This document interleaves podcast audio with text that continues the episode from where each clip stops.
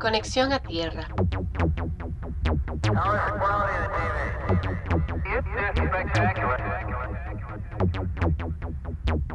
Bienvenidos a la nave de Conexión a Tierra. Soy Jay Hidalgo, piloto de esta nave y encargada de la seguridad de nuestros tripulantes. Abrochen sus cinturones, estamos a punto de sobrevolar nuestro adulto externo. El tiempo de vuelo será de aproximadamente 45 minutos. 99, proceeded, 3, 2, 1, and here we go. Bueno, vamos a ver. ¿Listo, Andresito? No. Ok. Bueno. ¡No! Bueno, vamos a ver. El día de hoy tenemos en el asiento de copiloto a Andresito. Nos conocemos desde hace varios años y poco a poco ha ido naciendo una amistad que trasciende distancias. ¡Ay, qué Oh, lindo! ay. Viaja, viaja de, de San Isidro de Heredia a Patarra. Sí. No, no, pero hemos sido amigos en- con más distancia y todo. Jamaica, Jamaica. Jamaica, Jamaica, y ha prevalecido. Sí. Andresito, vos sos mi referente científico Ajá. y confío plenamente en todo tu conocimiento y... de- Error. no, no, pero sos de las personas más tuanis que conozco, la verdad. Mm. Andresito, presentate, adelante. Ok, yo soy Andrés y... Y esto ya casi es. Qué bueno, ma. Ma, soy Andrés, nada más. Muy difícil describirme a mí mismo, muy complejo. ¿Por qué? Pues no complejo, pero no quiero quitarle tanto tiempo a la vara. No, no, no, decir, adelante, adelante. Este es tu podcast. Ma, ¿qué Que la gente te conozca, que la gente se siente identificada. Mae, pero di, di, simplemente soy un mae cualquiera, pasando por las broncas cualquiera, pero a mi manera, y trato de hacerlas como diferente, para jugar de esculo, y nada más. Ok. Sí. Eso es todo lo que quieres decir de vos, en serio. Mae, puedo decir muchas varas, pero valen verga al final. Mae, soy ingeniero químico, ¿qué, qué tiene eso de especial? Eso lo define. ¿No? Por eso no, no lo voy a decir. Por eso no lo dije. por eso- Sí, por eso, por eso no, no me nace decirlo así. O, mae, soy ingeniero químico. Mae, breteo en agua. Mae, me levanto todos los días a las 5. O trato de. Mae, cocino rico. Sí. ¿Cuáles son los sueños de Andresito? Mae, mis sueños. Mae, no sé, es como vivir la vida bajo mis términos, que siento que no la vivo bajo mis términos. Lograr vivir la vida a mis términos lo más rápido posible, ese es mi sueño. Ok. Y que Pero si mis términos me llevan a comer mierda, todo bien. Mientras no lleguen a comer a nadie más mierda, digamos. Pero vivir como bajo mis términos. Laboralmente, mae, eh, pues el tiempo es lo más valioso que usted tiene. Es lograr yo usar mi tiempo como me ronque. No es que no quiera ser productivo y no es que quiera pasar jalándomela. Pero, mae, es como una vara de, de dominar mi tiempo de decir a las 9 de la mañana, ok, ma, voy a ir a correr a las 9 de la mañana.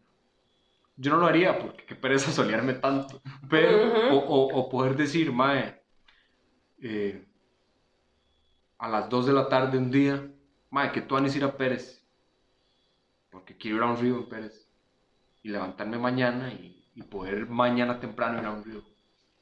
Esas varas. Bueno, Andresito, mira, con vos yo quiero tocar un par de temas que vienen relacionados muchísimo con, eh, con la experiencia que vos tenés y es eh, acerca de la química. ¡Yeah! Exacto. Entonces, primero que todo, ¿por qué estudiaste ingeniería química? Porque desde el cole me encantaba la, la química. En realidad lo que me gustó primero fue la bioquímica. Ajá. Este, y en el cole,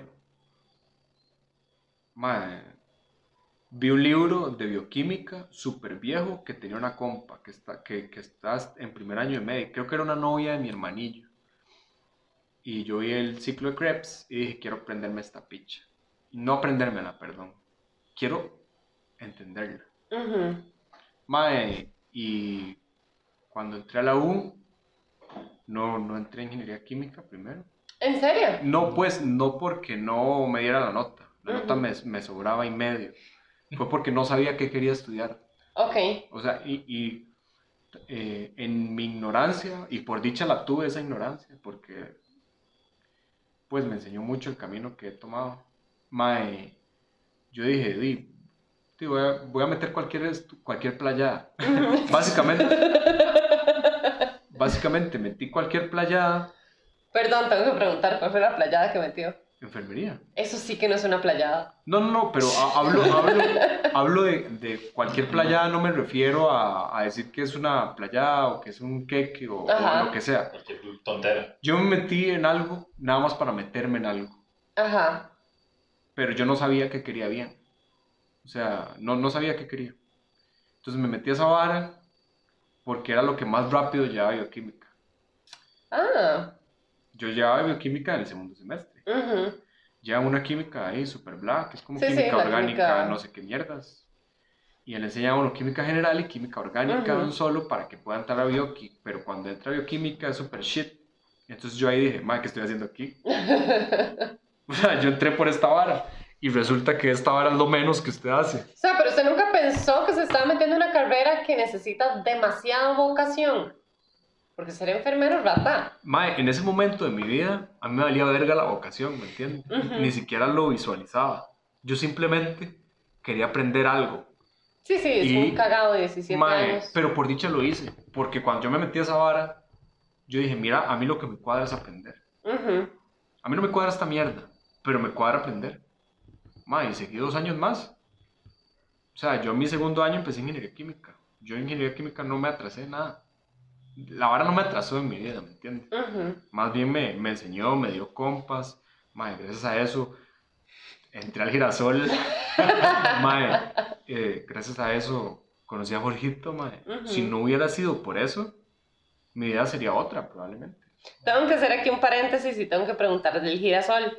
Entonces, para que todo el mundo entienda, porque yo no quiero hablar del girasol, es porque yo también entré y para mí no fue una experiencia religiosa como para todo el mundo. No hable del girasol, yo voy a hablar del girasol entonces. Exacto. El girasol, Pero, pero así, tienes un minuto para hablar del girasol. el girasol es un grupo aficionado que el, el Aficionado. director no se cansaba de decirnos que éramos aficionados.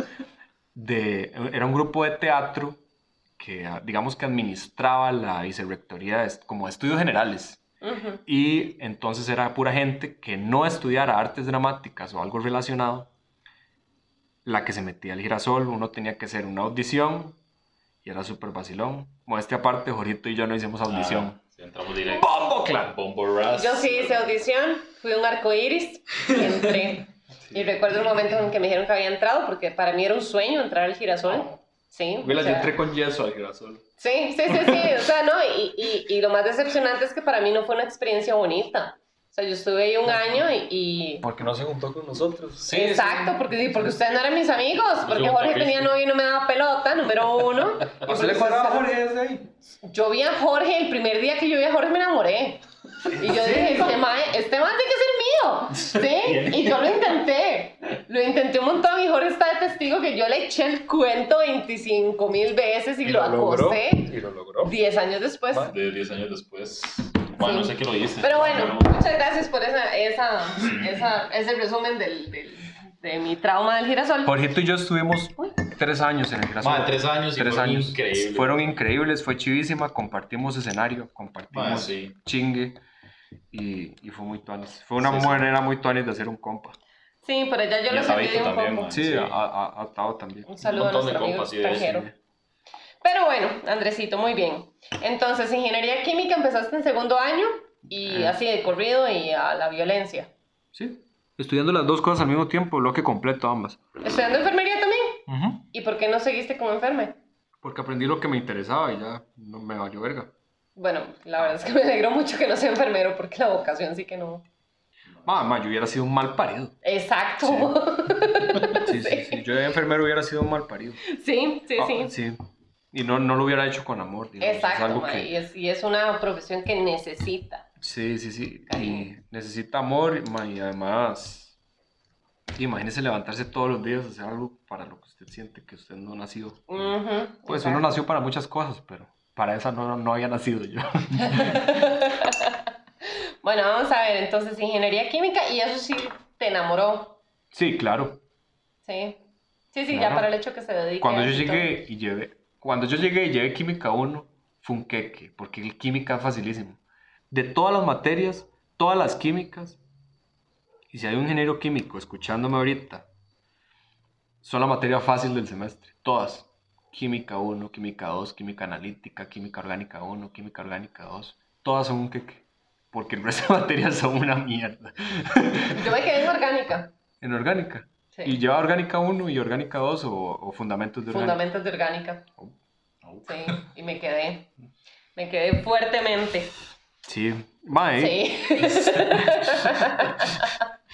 el retracto. Eso dice mucho de mí. Qué difícil es la química orgánica, vieras.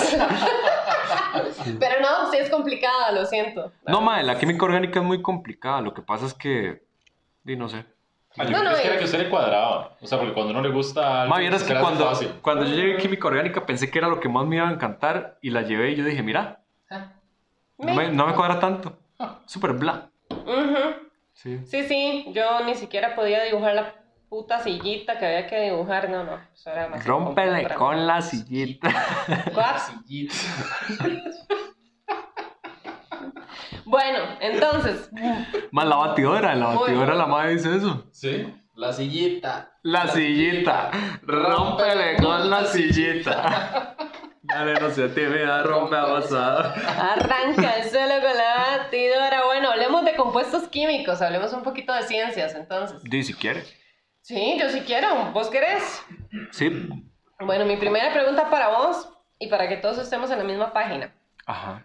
¿El cerebro se ve afectado por los compuestos químicos, sí o no? Mae, sí. Ujú. ¿Y vos aprendiste algo de eso? ¿Tenemos ahí suficiente? Mae, por curiosidad he aprendido. Ok. Ajá. ¿Por qué? Porque me parece interesante, mae. Como la mezcla de... Bueno, el cerebro me parece súper interesante. Cuando llevé anatomía, cómo todas esas arrugas hacen algo, ¿me entiende? Mae, y cuando llevé fisiología, cómo esa mierda es el, el regulador de la mayoría de cosas. ¿verdad? Pues no es el órgano más importante porque no hay órgano más importante. Quita el apéndice y todo sirve para algo. Pero, mae, sí, digamos, entonces me, me interesó el cerebro, así como, por ejemplo, cuando usted hace ejercicio, lo que provoca eso Ujú. cuando usted tiene un orgasmo, Ajá. cuando usted duerme, cuando usted no duerme, cuando Todo usted toma, cuando usted fuma, cuando usted bla, bla, bla. Ma, claro. Ok, ok, vamos a, a ir un poquito por ahí porque me interesa tener la perspectiva tuya, química, acerca de ciertos temas. Primero que todo, por ejemplo, el miedo. Ajá. ¿Qué pensás acerca del miedo? Esa reacción de, de huida que tiene el cuerpo. Ma, es que yo, yo tengo mis problemas con la química, eh, se lo voy a decir de una vez. Ok, El problema con la química, ma, es que es algo muy abstracto, Ujú. es lo primero. Se rige por un montón de reglas que muchas son como, no sé, arbitrarias, porque el problema de, de muchos químicos es que no conocen lo suficiente de física. Ajá. Entonces hay un montón de reglas y, y la gente que la enseña, enseña con algunas, con alguna metodología como para darle solo pinceladas a uno. Entonces yo no lo puedo relacionar tanto con la química. Ahora, mi carrera se llama ingeniería química, pero yo lo que más sé es de física. Lo que más llevamos es física. Y, ¿En ca- serio? y cálculo, sí. Qué aburrido. Sí, termodinámica es física. Ajá. No, es, es tuanis. Es Transferencia de calor. no me. Transferencia de masa. Ma, es una hora muy tuanis. Este, entonces, ahora, si usted me pregunta por una relación como esas, ¿qué desencadena? No, no, pero, pero no, Oh. no una fórmula química ni, ni poniéndonos a hablar aquí de fisiología ni nada por el estilo, porque la idea no es ponerlo complejo, sino que vos, por ejemplo, sabemos que, que en este ejemplo del miedo es un detonante que vos tenés, si más no me equivoco y no me traiciona la memoria, es el hipocampo, creo que se despilinga todo en el cerebro. Ma, no, no, no, no No sé. es el hipocampo, no. No sé, no sé, no sé. Ok, ok, entonces no sé, no respondo. No, no, pero, pero yo creo que el miedo, el miedo es, ma, es que el cerebro es muy complicado por eso. Ajá. Curiosamente, ayer estaba escuchando una vara de esto. Ma, no se sabe, por ejemplo, dónde está esa conciencia. No se sabe si está en el lóbulo frontal, no se, está, no se sabe si está en el lóbulo en- ¿Parietal? Ma, no se sabe si inclusive pasa por el cerebelo. O Ujú. sea, no se sabe de dónde está la conciencia como Ajá. tal. Mae, y, y esas reacciones instintivas no se sabe de dónde salen. Porque usted no puede medirlas para todo mundo. Pero yo creo que era la amígdala la que... Yo no sé, pero, pero pues no soy un experto en la vara, pero lo que, lo que estaba escuchando es eso, como que no se sabe dónde está esa vara que a usted le enseña a tenerle algo, mi- miedo a algo Ajá. con la que usted nace.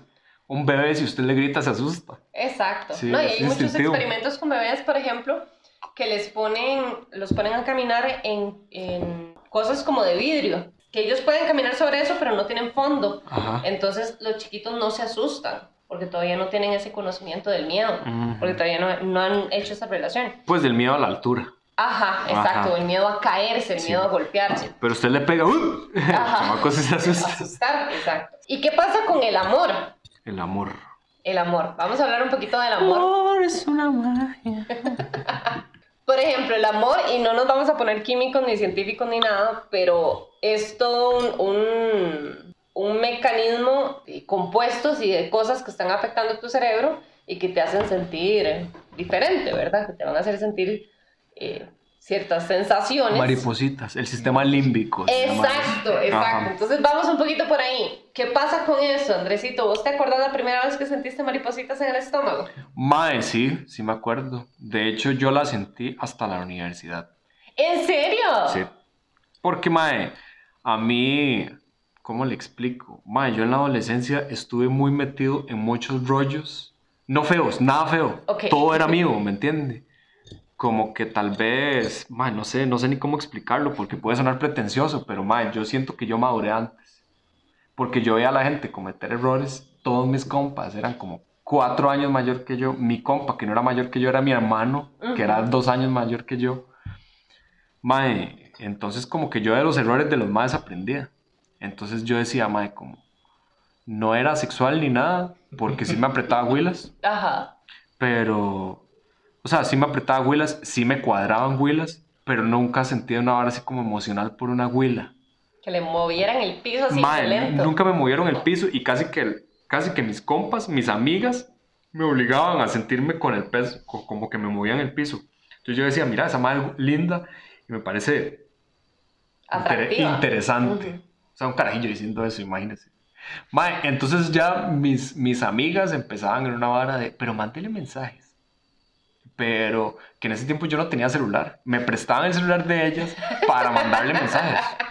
Y los más me decían, dedíquele una canción, hágale una carta, ¿me entiende? Ajá. O sea, yo no sentí toda esa vara hasta que estuve en la U.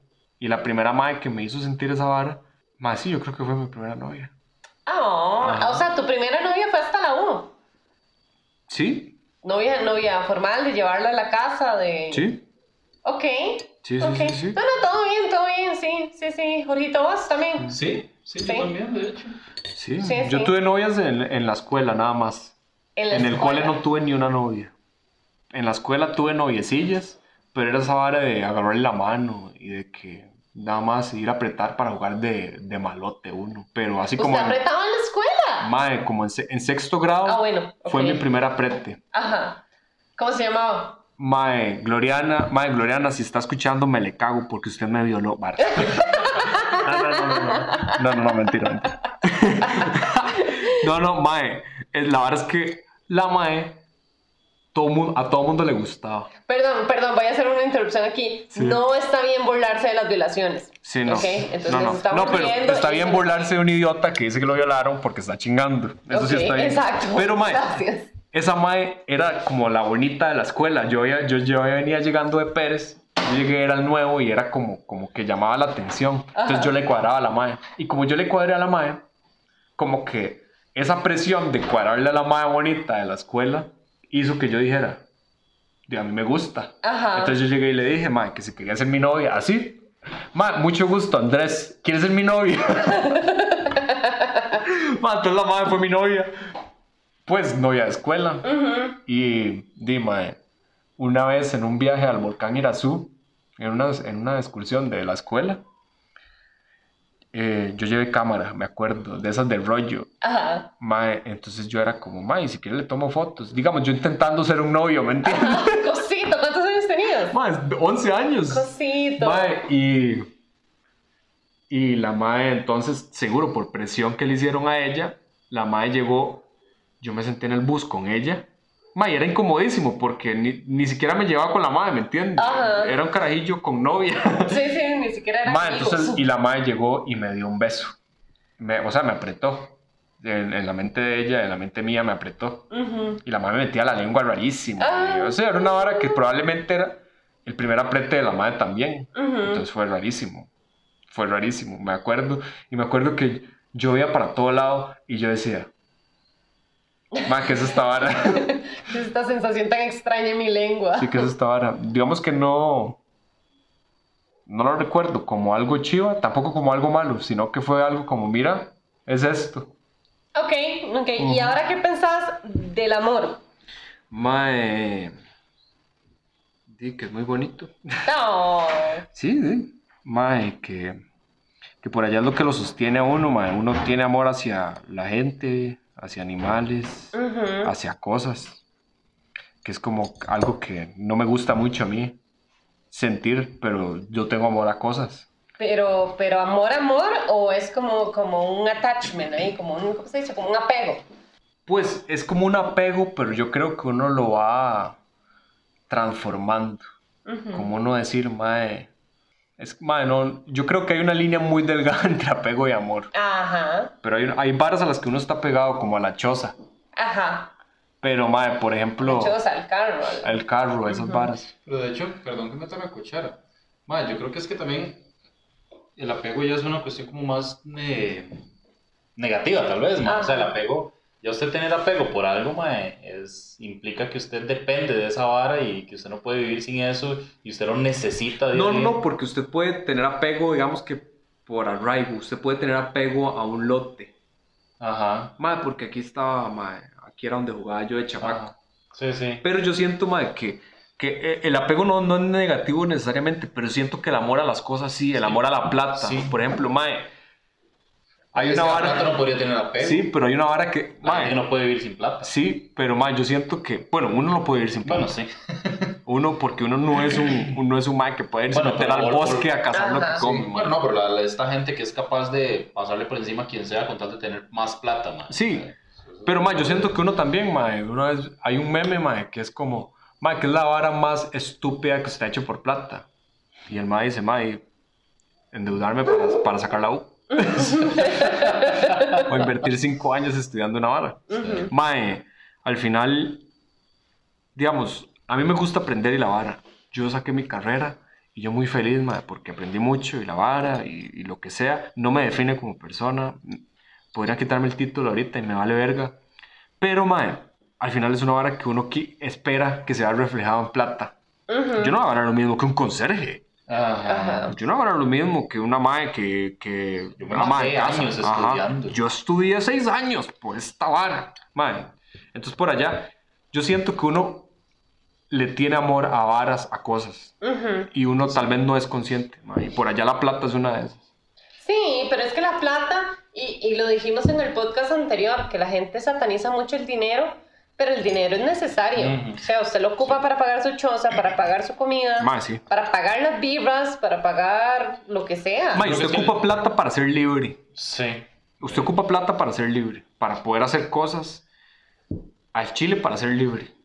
Porque entre más plata tenga, más es dueño usted de su tiempo. Pues sí, no, Ma, pero para- entre más plata tenga, más tiene que hacer para mantener esa plata. Mm. Más estrés va a tener, más plata tiene que controlar. Y entre Sí. más plata tenga, más plata va a gastar. Es que yo ahí- Sí, pero la vara es como que le da más posibilidades. O sea, yo siento que, por ejemplo, si usted hace una buena inversión, eso le puede dar réditos. Tampoco es como que se mate Sí. o como que usted tenga que ser millonario para ser libre. Pero usted tiene que tomar buenas decisiones. Tiene mayor solvencia. Sí, o sea, si usted toma, si usted agarra toda su plata y se la gasta en helado, es una pésima inversión, es una estupidez. Mae, entonces eso no- lo hace más esclavo al helado. Esclavo del helado. Sí, o al ejercicio para mantener figura o a lo que sea. Entonces por allá, mae. Y hay gente que se hace esclava a la plata. O sea, ni siquiera la gastan, es solo tener plata. Es solo tener... Es Ajá. tener y tener plata. Sí, pues es- de nuevo, mae, uno por allá le tiene amor a muchas cosas. O sea, volviendo a la pregunta, a muchas varas que no debería tener amor, ma. Así como... o, por ejemplo, yo cuando vendí el carro, bueno, no, yo no lo vendí, pero digamos que lo, lo, lo relevé, se lo di a mi hermano menor. El carro que usamos en mi choza, los hermanos. Mae, cuando yo pasé ese carro a Volvi, yo sentí una vara como, como, como una pérdida, como un luto, ¿me entiendes? Una ruptura amorosa. Mae, fue un, fue un luto, fue un luto legítimo. Entonces yo digo, mae, ¿por qué no se pega a varas que ni siquiera tienen conciencia? Ajá. Qué imbécil. No, Sí, ma, no, no. perdón, yo creo que es que uno, un- yo creo que uno sí es capaz de sentir amor por las cosas. Y es un amor. Por, más- es- por eso lo digo yo, por eso lo digo es yo. como un amor, un amor ahí como fraternal, ma. Es que incluso ahí hay como una, una vara ahí budista, ma, de que los maes dicen que uno debería sentir amor por las cosas. O sea, sentir amor por todo. Que usted diga, mae, usted ahorita está tomándose esta birra en este vaso. Usted diga, mae, gracias, vaso. Sí, mae, o sea, siento amor porque Mae. un no, vaso. no, eso es agradecimiento más que amor. Pues sí, pero tal vez el amor Sí. incondicional. Pero, sentir- digamos, o sea, yo, o sea, yo tener entiendo. amor por las cosas que usted tiene, así, amarlas. Yo entiendo, pero el, el- la vara, esa es la vara con el amor, mae. Uno decide a quién se lo da, pero a veces indirect, inconscientemente uno decide dárselo a, a varas que nada que ver, a varas Ajá. tóxicas o a varas... Sí, también. Mae, y uno es muy tendiente a eso, La mae. pregunta es, ¿eso se podría llamar amor? Yo creo que sí, porque usted le dedica mucho tiempo, mucho de su mente. Cuando usted está enamorado, le dedica mucho tiempo, mucha mente a la persona. Y mae, es una vara que me dijeron hace poco, que uno todas las cosas las debería hacer con amor. Si usted va a hacer algo, hágalo con amor, hágalo bonito. Há- Hágalo bonito para usted, no para otros. Ujú. Es la vara de hacer las cosas con amor. Mae, pero, sí, no sé, yo, yo he sido de, de obsesionarme, mae. Me acuerdo cuando era adolescente, yo me obsesioné con los videojuegos y yo le dedicaba un pichazo de tiempo a jugar. Octavo grado. Ujú. ¿Qué jugaste? StarCraft, Warcraft, Ajá. Unreal. Mae, Unreal, jugaba Super Smash Bros. Esos. Y en todos era bueno, ex- excepto en Super Smash, porque es que mis amigos eran demasiado buenos. Pero igual ganábamos torneos porque ellos los ganaban, básicamente. Yo era el, yo era el compa de alguno que pichaseaba a todos y ya. Sí. Ok, ok. Hacemos una pausa en nuestro vuelo para agradecer a nuestros patrocinadores.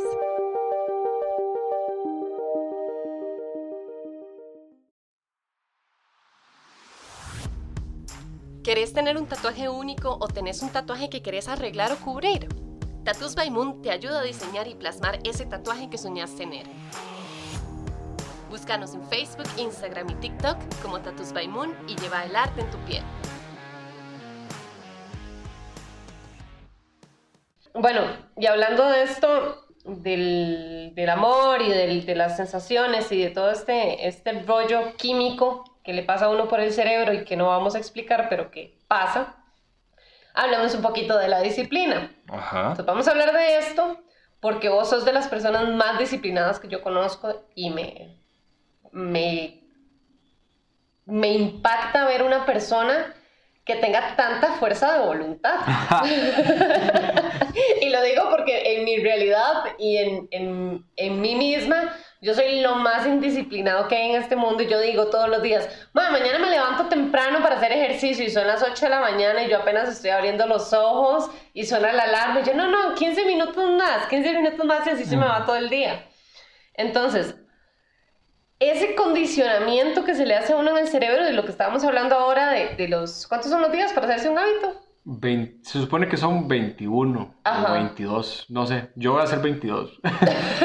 Digamos que son 22. Exacto, bueno, 22 días, digamos. Te crea un condicionamiento en el cerebro. Tu cerebro se está habituando a una, a una rutina, se está habituando a, un, a un- algo continuo. ¿Qué pensás vos de eso? Mae, yo lo que creo es que es una vara de instintiva, mae, tal vez que desarrollamos. O es una vara que llevamos todos. A mí me gusta pensar que uno lleva la historia de toda la gente que vivió antes que uno. Que vio, Que vivió. ¿ok? O sea, la- sus abuelos, sus bisabuelos, toda esa gente, aunque usted no la quiera, usted lleva los genes de los maes. Y usted lleva esa vara. Y en, en eso vienen los instintos. Entonces es una vara de.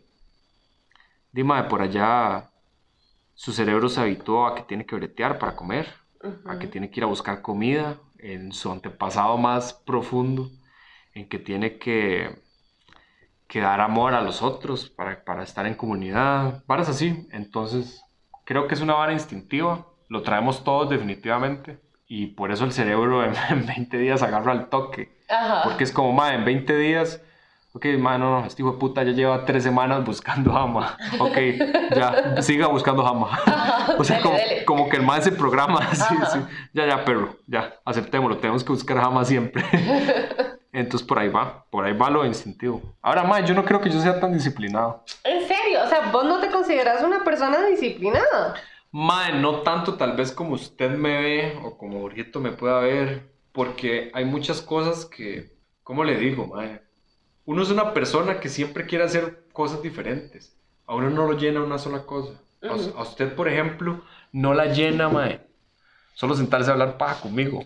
¿Me entiende? A usted la llena, mae, estar en un momento de soledad y escuchar el general. Mae, a usted la podrá llenar eh, dibujar un día, pero el otro día no quiere dibujar. Ese día, mae, lo que la llena es sentarse a escribir. O lo que la llena, mae, es sentarse a ver Netflix. O a- a- en Netflix a buscar cualquier playa. Y otro día lo que la llena es hacer ejercicio.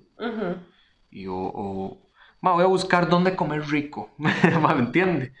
Entonces, ma, eh, por allá uno quiere hacer muchas varas y es mi problema.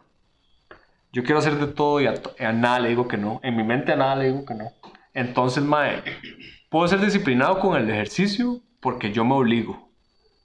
Con el ejercicio sí me obligo. Pero con el resto de varas, yo a mi mente no le digo que no. Mae, si mi mente me dice, hoy, mae, o, o, pues, mi mente, lo que sea, mi conciencia, que es esa vara abstracta, si me dice, mae, que tu Ani sería ser un generador eléctrico. Ujú. Mae, ya. Ah, ¿Me entiende? Me enfoco en esa vara y tal vez ni siquiera lo haga. Pero aprenda a hacerlo, ¿me entiende? Ajá. Como que ni siquiera ponga, me haga un generador de verdad, pero me haga uno chiquitico. ¿Me entiende? Más es una vara estúpida. Siento yo que es una vara que me hace muy disperso, que hay mucha gente que se puede enfocar en una sola cosa y hacerla durante cinco años. Yo no puedo, madre. Yo no Ujú. puedo. Yo por eso he pasado de brete. No he pasado de brete en brete, pero he probado varias cosas en bretes. Ujú. Y si no me gusta, jalo. Y si quiero hacer otra, la hago. Yo le llamaría también fuerza de voluntad. Yo creo que Andresito lo que tiene es una fuerza de voluntad, mae, increíble. O sea, usted es como, mae, voy a hacer esto. Y lo hace. Yo digo, mae, ¿cómo carajos hace? Mae, Entonces mae, mañana van a entrar a las 5 a hacer ejercicio. Y al chile se levanta a las Ma, es 5 una hora que a mí me enseñó, es una hora que a mí me enseñó el ejercicio, ma, yo siento. Qué o sea, dichoso. cuando yo empecé a entrenar Muay Thai, ma, ma, es una hora dura y yo no esperaba que fuera así de dura porque yo siempre he tenido muy Mm. buena condición física. Bueno, empezando porque chamaco mi tata me hacía hacer mucho ejercicio. Yo por eso no esperaba que esa hora fuera dura. Mi tata me hacía hacer ejercicio difícil, cletear mucha distancia, horas así. O, o mi tata, por ejemplo, veía a un vecino eh, breteando algo, sacando escombros de la choza, digamos, por decir algo. Y mi tata me decía, mae, jal, ayudarle. Y jal ayudarle era yo ayudarle, no él. Mae, Para que le ayude. entonces mi tata como que fue formando esa vara en mí. Y, y fue formando varas como que, mae, no todo es lo que usted quiera hacer, pero usted por allá debería hacer cosas. Mae, entonces, cuando yo empecé a entrenar Thai, que fue una vara que me marcó mucho, la verdad. Mae, yo el primer entrenamiento ranché y me temblaban las patas, porque donde yo y las manos me, me temblaron como una semana y media, mae. Y eso, mae, que yo soy mae que toda la vida me he acostumbrado a hacer ejercicio. Donde yo entré a entrenar, el, era el papá de una amiga. Entonces el mae como que se ciñó en, en- en hacer que yo le pusiera. Y yo ni siquiera quería entrenar. Yo la primera vez fui a entrenar básicamente porque mi amiga me rogó. Era como para pasar más tiempo con ella. No era una hora de que yo le cuadrara ni nada, sino que a la madre le parecía cool como pasar tiempo conmigo. Era muy buena nota la madre. Ya no le, hace rato no le hablo. La empe- la vara empezó, saludo. La vara empezó así, mae. El mae se enfocó demasiado en mí. Mae, que es un privilegio que un mae que, que, que tenga el grado que tenía ese mae, que el, el mae ya tenía un grado como de gran maestro en la vara, que se lo dieron de Tailandia, mae. era un mae rudo. Y el mae se enfocó en mí solo porque yo le caía demasiado bien a la hija.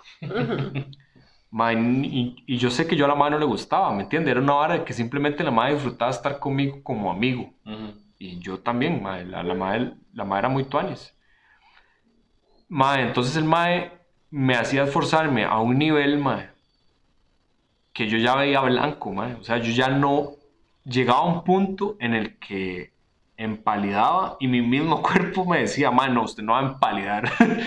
Pero vos crees que eso Ma- sea saludable? mae, siento que retarse, esa vara lo que me enseñó, mae, es que retarse al límite no está tan fuera del alcance. No es saludable hacerlo siempre, definitivamente. Tampoco era que yo iba a entrenar todos los días y quedaba vomitando. Ujú. La primera semana sí, las primeras semanas fue muy difícil. Pero después yo agarré el ritmo. Yo podía entrenar seis horas diarias. Ma, yo me iba así, ma, entrenaba como de 4 a 6 y, y, y luego de 6 a 10. O sea, yo descansaba un rato como de 5 y media a 6 Ajá. y luego seguía entrenando. Porque como estaban tan enfocados en mí, yo no lo veía en ese tiempo. Yo nada más se- seguía la corriente. Ajá. Como estaban tan enfocados en mí, madre, yo simplemente lo hacía. Y como que yo tengo una vara también de no decepcionar a nadie por allá. Entonces como que yo no quería decepcionar a la gente que tal vez esperaba algo de mí. Ujú. Madre. Entonces yo siento que esa vara me formó un pichazo la fuerza de voluntad. Porque yo al Chile había días que yo decía, man, no, no quiero ir a entrenar. Y es que esa es la diferencia, digamos que yo voy y me huevean mucho y yo digo, "Ay, no vuelvo, ya se acabó esta vara. no, Es que a jamás". mí me pasa eso, por ejemplo, con el gimnasio. Ma, pero todos lo pasamos. No, no, pero por ejemplo, a mí, no me, a mí no sí. me gusta que me presionen. Entonces yo voy al gimnasio y, y ahora el gimnasio que estoy yendo me gusta porque no tengo una persona encima mío diciéndome, póngale, hágale, una más, dele. do-". O sea, a mí usted me empieza a hablar así, yo me largo. Mae, pues sí. Pero Mae, la verdad es que también esa lucha es interna. Ajá. Cuando usted se levantó y quería hacer ejercicio a las 5 de la mañana, oyó la alarma, si se despertó para apagarla, digamos que la Jamie de ayer que pensó hacer ejercicio hoy, le está diciendo, Mae, póngale, dele. Pero usted no le hace caso. Ok, ok, ese es un buen, y lo voy a seguir para mañana. Mañana me levanto a las 6 de la mañana. ok, la Jamie de hoy le está diciendo a la Jamie de mañana. Ajá. Si usted no lo hace, va a decepcionar a la Jamie. Piensa Exacto. en la vara. Exacto, no puedo decepcionarte, Jay, no te puedo decepcionar. Mae, sí. No puede. Bueno, Andresito, hablemos de otra cosita. Vos trabajás, y no, no vamos a decir nombres de empresas ni nada, Ajá. pero ahorita vos trabajás como maestro agua, ¿verdad? Ma, yo soy maestro agua, mae. Exactamente. Ajá. Pero tenés un emprendimiento muy chido, Ajá. que está relacionado con la química como ciencia y como arte también. ¿Sí? ¿Querés contarnos un poquito más de eso? ¿Quiere que le cuente de mi arte? Eh, sí. Me encanta Mae, mi arte. ¿qué quiere que le cuente? ¿De mi business? ¿O de la filosofía detrás de eso? ¿Qué quiere que le cuente? De la filosofía. de Mae, la business. filosofía detrás de mi business es la siguiente. Yo lo veo para mí, usted no lo tiene que aplicar para usted. Yo solo lo veo para mí porque yo vivo mi vida y usted vive la suya. ok. Morales. Morales 20. No, man, diga mi apellido. sí. Lo. Ma- bueno, Morales 2021. Ma, el, la vara es, usted puede hacer muchas cosas y el que se limita es usted. Mae, en la actualidad usted no lo limita ni la harina, no lo limita la tecnología, porque ahora tenemos demasiado alcance. Entonces, mae, este, y no lo puede limitar la mente. No lo puede limitar la mente. ¿Por qué? Porque usted vivimos en un tiempo, mae, en el que usted no tiene que aprenderse nada de memoria. Usted lo busca y lo encuentra. Y lo busca y en 10 segundos tiene la respuesta. Mae, ¿cuánto pesa el cloruro de sodio? Le pregunta a Google y Google le va a decir exacto, 58, creo que es. Búsquelo a ver. Mae, Mae, y la verdad es que usted lo busca y lo encuentra. Mae, si es 58 me cago de risa. Mae, pero digamos, usted está en un, en un tiempo en el que no necesita aprenderse nada de memoria, entonces eso no lo puede limitar. La vara con mi emprendimiento es esa. ¿Cuánto Es pesa? 58. 58.5. Mae, qué bien, mae. Muy bien. Más o menos 5. Mae, este. Esa es la vara. Entonces, digamos, yo en mi vida lo que digo es, mae, yo tengo tal edad. Yo quiero hacer muchas cosas, mae, no me puedo limitar. No me puede limitar ni la plata, no me puede limitar nada, mae. Nadie depende de mí ahorita. Entonces la filosofía de mi brete es, o el emprendimiento que quiero hacer es, no me puede limitar ni dónde vivo, nada de eso, mae. Entonces quiero hacer algo útil con la mente, con lo, con lo que tengo, mae. Con lo que tengo y que no me limite eso. Yo tengo solvencia económica y eso es una gran ventaja. No voy a decir que no. Pero mae, muchas veces uno se limita por, por, por estupideces. Y yo soy así, yo me limito por estupideces también. ¿Todos? Todos, todos nos limitamos por estupideces. Mae, y simplemente es vencer eso. Y yo creo que la única forma de vencer eso es mandarse. Y si uno tiene que comer mierda, comerla. Que nadie coma mierda por uno, pero uno sí comerla, sí tiene que comerla. Pero mae, es la mejor manera de vivir la vida. Como mandarse. Y si no, no se manda, nunca va a hacer ni mierda. Nunca. Nunca. Exacto. Nunca. Nunca. No, no, y, y a mí me parece bastante interesante porque de un pronto a otro vos salís con esta idea de, de un negocio y no es solamente, no sé, pues, no, no quiero ofender a nadie con lo que voy a decir, pero no es nada más ponerse a hacer pulseritas o ponerse a hacer aretitos y... y No ponerse a hacer jabón. no ponerse a hacer jabón, pero, o sea, lo llevas a otro, a otro paso. Y es que ahí es donde yo te digo que la ciencia y el arte se unen, porque vos estás haciendo jabones y, y me gustaría que hables un poquito más de eso para que te hagas ahí propaganda. Pero vos haces jabones, pero no solamente haces jabones de, de, de los que puede hacer uno con TikTok o los que puede hacer uno con Instagram o lo que sea, Pinterest, pero haces jabones que son... Pensados. Exacto. Sí. ¿De dónde nació eso? ¿Por qué jabón? Mae, yo tengo psoriasis. Entonces el jabón comercial a mí me daña demasiado la piel. Y no, me di no fui consciente de ello porque, a ver, imagínese usted que me está escuchando. Mae, que usted toda la vida ha crecido de una manera y usted ve que su piel se cae. No, sé, no me imagine como un leproso tampoco. pero, pero ciertas partes, eh, la psoriasis lo que es es, la piel generalmente se muere en 15 días. Entonces uno tiene un ciclo ahí regenerativo. La psoriasis hace que ese ciclo ocurra en horas. Entonces en ciertos puntos, para alguna gente como yo, que tiene una psoriasis muy leve, porque tengo una psoriasis muy leve, gracias a Dios, mae, en ese punto se reseca demasiado porque se está muriendo la piel continuamente. Mae, cuando yo usaba jabones comerciales, se notaba mucho. Se notaba mucho. Y hasta que yo fui consciente de que otra gente no lo tenía, mae, le estoy hablando de como 16 años, ¿verdad? No, mentira. No, no. Yo fui consciente como a los 10 años, antes de que me salieran pelos. Ujú. Por, mae, mae, sí, mae, no, no, no, abuela, es en serio. Yo en la espinilla tengo mucha psoriasis. Ajá. En las espinillas donde más tengo, digamos que, que en, en- en- en el miembro inferior. mae, entonces, cuando a mí me salieron pelos, yo dije, mira, ya no se ve eso. Y ahí dije, suave, ¿qué no se ve? ¿Qué es eso? Y ahí me di cuenta. que era diferente. que Ahí me di cuenta de que yo tenía algo. Entonces em- empecé a pelotear a mis tatas para que encontraran qué era. Y ahí este, se encontró que era psoriasis.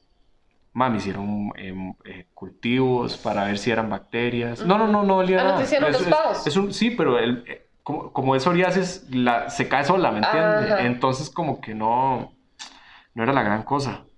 Mae, y ahí me di cuenta que lo que tenía era psoriasis. Desde ahí yo dije, mae, por allá tengo que ver qué me afecta. Y yo me echaba sábila para ver si la sábila me ayudaba. Mae, método científico legítimo. Eso yo ni siquiera sabía. Ajá. Mae, me echaba crema y me di cuenta que la crema me ayudaba. Después en la U me fui dando cuenta, a medida que iba aprendiendo cosas, que otras cosas me podían ayudar. Desde el- ahí empecé a hacer jabón. Pues yo dije, mae, es facilísimo. Es facilísimo hacer esta vara. Y de ahí me empecé a hacer jabón que me sirviera a mí.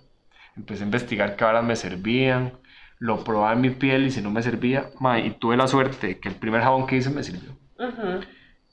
Cuando yo llevé una materia muy complicada, que es termodinámica 2, es complicada no por lo difícil, es complicada porque si usted quiere aprender es complicado. Si quiere pasar un curso es fácil, pero si quiere, si quiere aprender es complicada. Ajá, Y cuando llevé termodinámica del equilibrio, yo dije, voy a hacer mi jabón con esta mierda.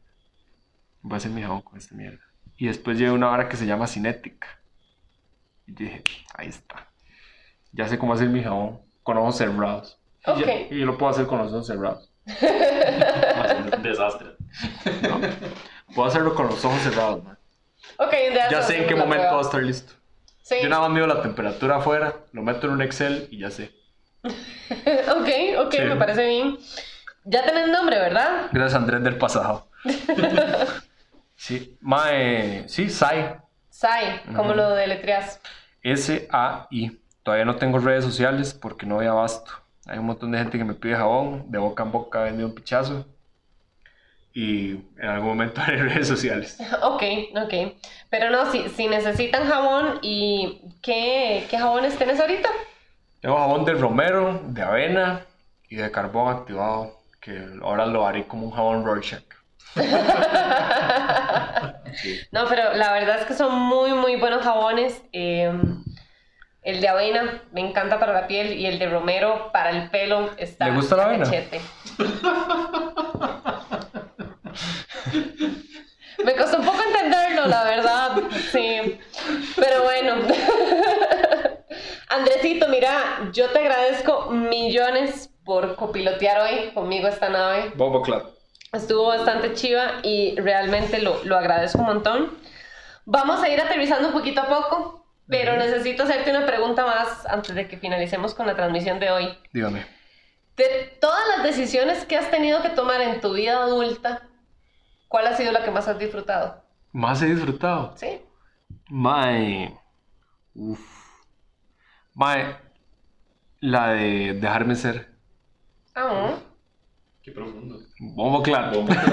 Mae, es la más, es la más, la más importante y la más, que la más, la, la que más he disfrutado, mae, dejarme ser. Es la más importante. Ok, Definitivamente. ok, perfecto. Andresito, fuiste un copiloto excepcional. Muchísimas gracias, de verdad. Un abracito a todo el mundo, a todos los que nos escuchan y nos estaremos escuchando prontamente en estos próximos dos capítulos que nos quedan antes de que termine el año. Un saludo a Luis Gustavo Carvajal Villalobos. que nos escucha nuestro, nuestro radio, escucha desde, desde un planeta lejano. Ujú. Sí. Todo sí que sea un planeta lejano. En un planeta lejano. Ese man sí que ha vivido en un planeta lejano. Andresito, muchísimas gracias. Eh, George, muchísimas gracias por estar aquí hoy de backup. Y No, pues, en todas. Listo, bueno, muchas gracias, chiquillos. Chaito. Chao. Agradecemos a nuestros tripulantes del día de hoy. Andrés Morales y Jorge Varela en micrófonos y Fabián Fuentes en edición de audio.